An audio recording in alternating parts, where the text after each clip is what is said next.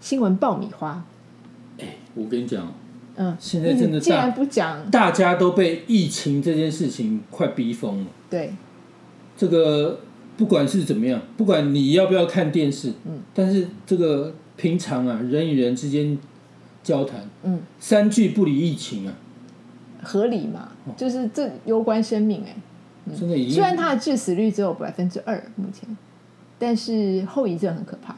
我觉得对但是台湾我觉得不要人，T K 耶，我我觉得之前有一例嗯。基隆的摆摊妇，他其实是重症之后才被抓到确诊，所以我们以前哦可能一直以为说，哎，这个这个嗯，新冠肺炎到台湾，好像台湾有无形的抵抗力一样，嗯，他好像在台湾都没事，但错。我以前其实也讲过类似的话，对。哦，我说台湾好像是这个天佑台湾一样，对，很很 safe，嗯。就即使疫情到这边，这个好像都没有什么，大家大家致死率很低。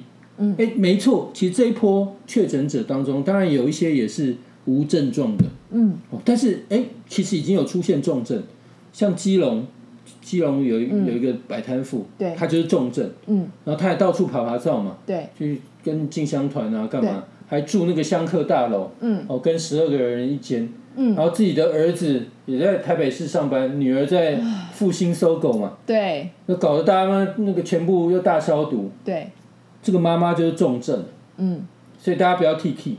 不要 T 哦。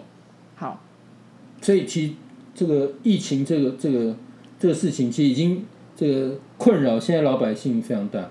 对。但所以我我觉得今天我们不要再讲疫情，不要讲疫情。嗯，好，你有什么东西可以跟大家分享？我要那我从印度神童开始讲。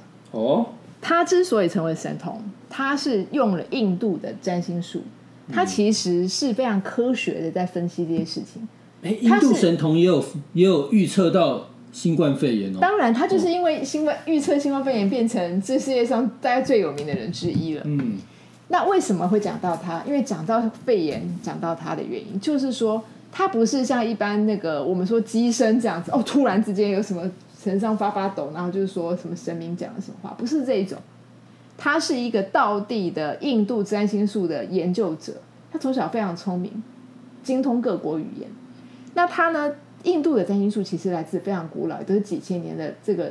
我们说，如果之前有外星生命，或者是更高等文明的人留下来的东西，我会这样相信，因为很多的古古代的证明的文献里面，他们留下来的智慧，包括《易经》这些东西，不可能是现在人类智慧写出来，因为现在人类写不出这个东西，就像是金字塔，人类没有办法复制，没有办法复制盖不出来。对，而且有很多，你会发现很多的这个这个，不管是三星堆也好，或者很多地方的东西，那个不是当地的这个当地的原料，也就是说这些东西的出现跟当地没有关系。他们甚至有一些根本它就是核化合元素，它是合成元素，它不是地球的元的东西，地球没有这个东西。好好多东西对就。地球人根本没有办法复制。那我要跟你讲一件事情，你知道吗？这个人体的组成里面的血液，我们里面有铁啊，是碳，我们是碳水化合物，我们有很多碳水化合物，我们有很多铁的成分。我们的骨骼跟我们的身体，其实跟地球不相合。地球这个星球本身它的组成的元素跟人类这个最多这个组成元素不同，可是我们跟一个地方是相同的，什么地方？太阳。我们跟太阳的某些矿物质的元素的比例跟我们的状态，包括铁这些东西，跟太阳是相合。难怪有一个说法，人是太阳之子。是，其实本来人人类人本身也不是地球的原住民。地球最早这个星球，当然它发生的时候，它有很多很多代的这个居住过的人，恐龙对。就有人有有有一词说，恐龙其实并不是我们想象那样呆的哦。恐龙其实是也是高等生命。这再说了，这个已经话扯远。但是反正人类我觉得没有扯，远呢、没有没有扯远。就你你你刚刚讲讲到恐龙，然后讲到这这一点的时候，我突然脑子又又打开了。你看，你看连连无缝都是都是可以虚虚构出来的。对，那我们谁看过恐龙啊？我们就有看过它的化石嘛，对不对？对，所以恐龙这个我现在这个形象是这个由化石模拟出来的嘛？可是你讲到这件事情，会不会恐龙这整个 story 是有点穿凿附会？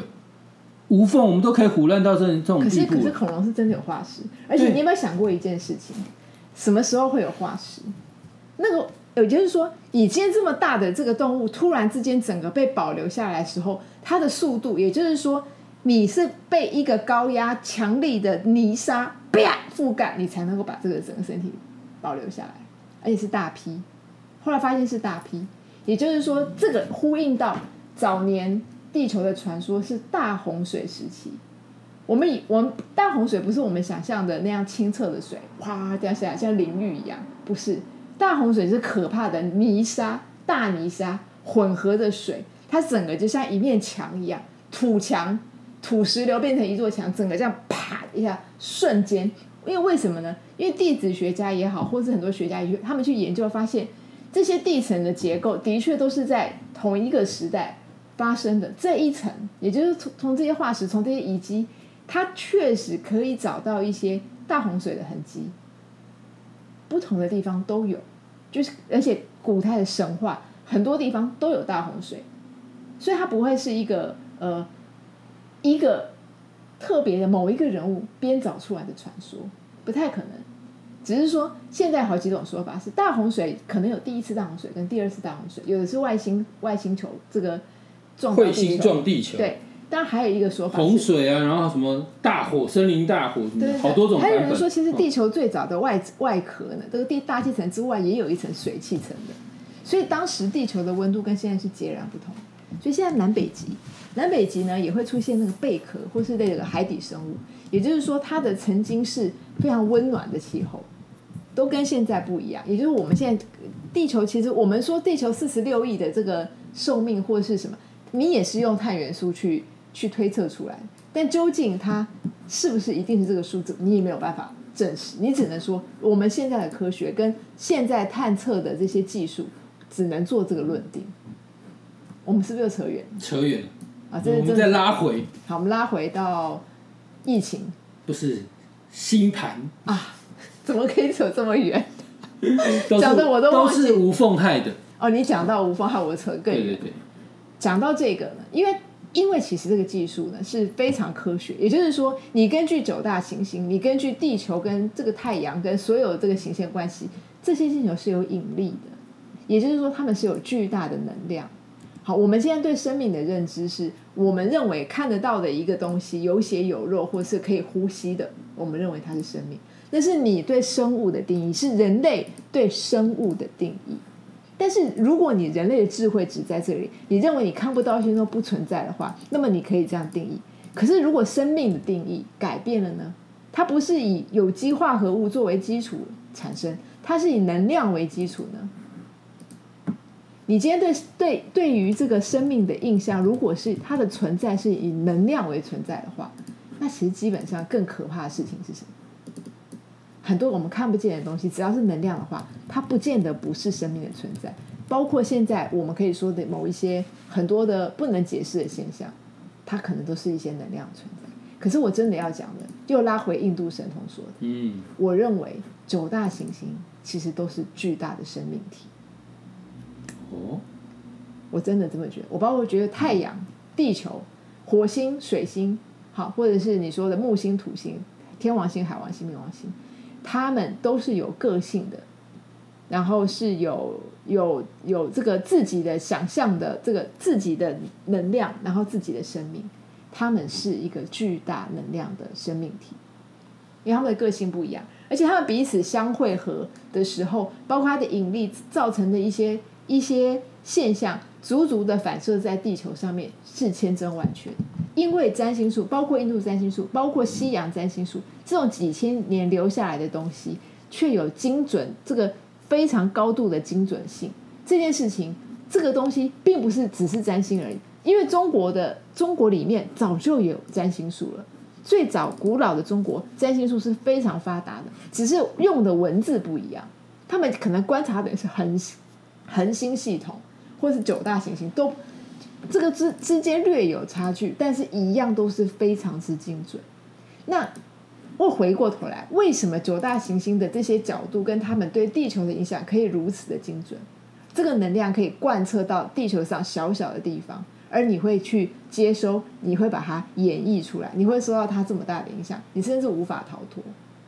其实这个东西是值得研究，也就是说，你打开这个世界，你会发现，呃，呃，我因为我本来想讲这件事情是说，你就现在的这个这个这这几年的某一些现象来讲，其实是个说谎的年代。嗯，其实从现象上可以看出来，其实这个时候会充满了谎言跟疫情，因为疫情跟谎言这些东西，它可能都是海王星在管。那海王星跟某一些星星有一个角度的时候，它可能发生了一些事情。我们今天有讲到说，呃，有人说什么木土合相，什么什么什么，所以呢，这一次呢，呃，疫情这么严重，因为象征的希望的木星呢，输给了很严峻、很严厉的土星。一般来讲，占星师都会这样讲，但真实的情况是什么呢？真实的情况是，呃，也就是说，这些是必然的，因为所有的轨迹跟走向，它是可以被计算出来的。这些星星又不是整天乱飞，像蚊子一样找不到，他们是固定的轨迹，有固定的速度。其实有心理表是可以查得出来，他们什么时候会即将在哪个位置，这是几千年留下来，是很确定的。所以很多东西是必然的。我要讲的是时间的必然性，而且如果这些星象它注定会发生一些事情，也就是说，我们现在的生活，我们遇到的困境，它只是反射了这个注定，因为你就在这个时空底下，你也不可能逃脱。所以你这个论点到底跟疫情跟外星人是不是？其实相关，嗯嗯，只是他离开了地球，但是相关，因为最后他还在地球上面发生。那你会说，所有的东西如果这样，我就不用努力了嘛？我都因为所有东西都被命定了，是不是？我完全我好像就摆烂就好了，我就两手一摊都不关我的事。我又不是的，在这个之在这之下，其实透过量子力学、量子纠缠，已经证明了一件事情：心念、人的想法、人的每个念头都是有能量的。我们认为我们今天胡说八道也好，我们今天什么东西的话，我们的每一个念头其实都是一个发射器一样发射、发射、发射出去。那为什么你说我的发射器为什么我没有心想事成呢？往往是你的发射器，因为你不够坚定，你可能只发射了一两次，然后很薄弱的几枚就没有。那为什么今天很大的能量场它发射出去，它就可以贯彻？因为它的能量场够大，它心念力量够足大，它就会成真。事实如此。事实上。呃，讲到讲到这个，我觉得你快睡着了。讲到这个，就是说，我们现在觉得看到疫情啊，有些东西是不可控制。它的确可能，我刚刚讲了，你的你的这个注有些东西，它也许注定会发生。但是人其实人的心念还是可以改变非常多的事情，尤其是众人的心念，如果都朝向一个同一个方向的时候，它可以改变力量就更强大。因为你从一根线，你变成一个柱子，变成一个光束一样，你可以想象那光束的共振，它就会更大。而我我讲的这些可能听起来很像屁话的东西，其实量子量子的学说里面都已经有所支撑，只是我不可能再把把这些哩哩啦啦的东西再讲一遍。可是事事实上，它证明了一件事情：你的想法是有能量的。如果记得这件事情，那么其实每一个人的一些。决定，它都可以改变一些未来。所以，即便疫情很严重，或是很多人在说谎，但是你不可能失望。你不用很失望，你只要很正向的过日子就好。所以我做该做的事情。总结一句话：生命自己会找到出口。呃，就我我讲一个比较恐怖的话，就是生命如果没有出口，就是生命就会没有，那没有就会没有，因为你的灵魂如果一直。永远不会结束的话，其实就只不过就是这一次的生命没有了，因为我们没有好好的用我们的生命，它就没有了，就这样。你有好好用吗？你没有好好用啊！我们把地球糟蹋成这样，其实也算是一个共业，就好几代、好多世人一起下来把这个事情搞成这样。当然也有另外一个说法，其实人类能够影响的非常渺小，即便地球暖化，也不是你们区区人类可以决定。也就大自然的力量强大到说，它本来就会暖化。它本来就会走上这条路，跟你做了什么东西也没什么关系。但是切忌核战，因为所有的外星资讯都回来都会讲一件事情：人类千万不要有核战争，否则你又要重来，你又要毁掉一次文明，像亚特兰提斯一样，你再毁一次，你再建一次，你又是数万年或是千万年的时间，就是浪费了。哇，你这一集给的资讯太多了，我都希望大家这个可以反复听，嗯，听。到懂为止，多听几次。哎，因为你在卖东西卖药这很重要。是吗？好好好，听不懂的再 repeat，听不懂就算，多听几次，因为其实我们都录到想睡觉，因为里头这个我觉得很有学问。是吗？嗯，我也不觉得、欸，我讲的人都不觉得。啊，都是先讲，拜拜。拜拜。